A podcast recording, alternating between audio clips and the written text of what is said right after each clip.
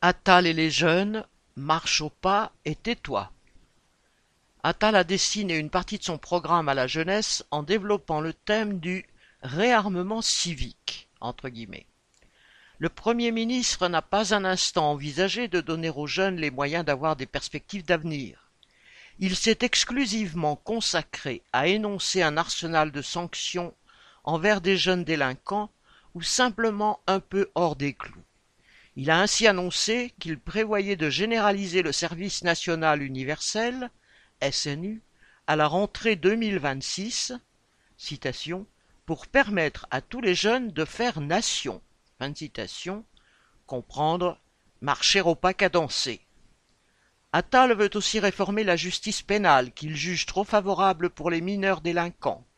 Il prévoit ainsi pour eux la création de travaux d'intérêt éducatif dès l'âge de 13 ans, prenant modèle sur les travaux d'intérêt général, TIG, qui ne peuvent être imposés qu'à partir de 16 ans.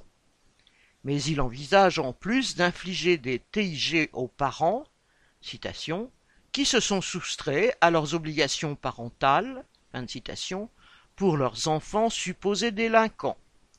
Seraient donc visés, entre autres, les mères célibataires qui, à cause de leurs horaires pour le ménage des bureaux par exemple, partent avant six heures du matin ou rentrent trop tard pour s'occuper des enfants comme elles le voudraient.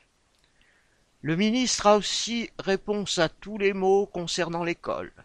Port de l'uniforme qui pourrait être généralisé en 2026, plus d'éducation civique, des sanctions plus fermes dans les établissements, jusqu'à la régulation des téléphones portables.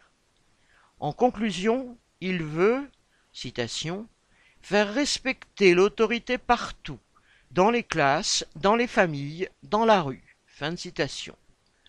Attal résonne en bourgeois, qui estime que seuls les gosses de riches des beaux quartiers doivent avoir droit à l'enseignement et pas les gamins des cités populaires qu'il suppose mal élevés par leurs parents et qu'il assimile à des délinquants. Marianne Lamiral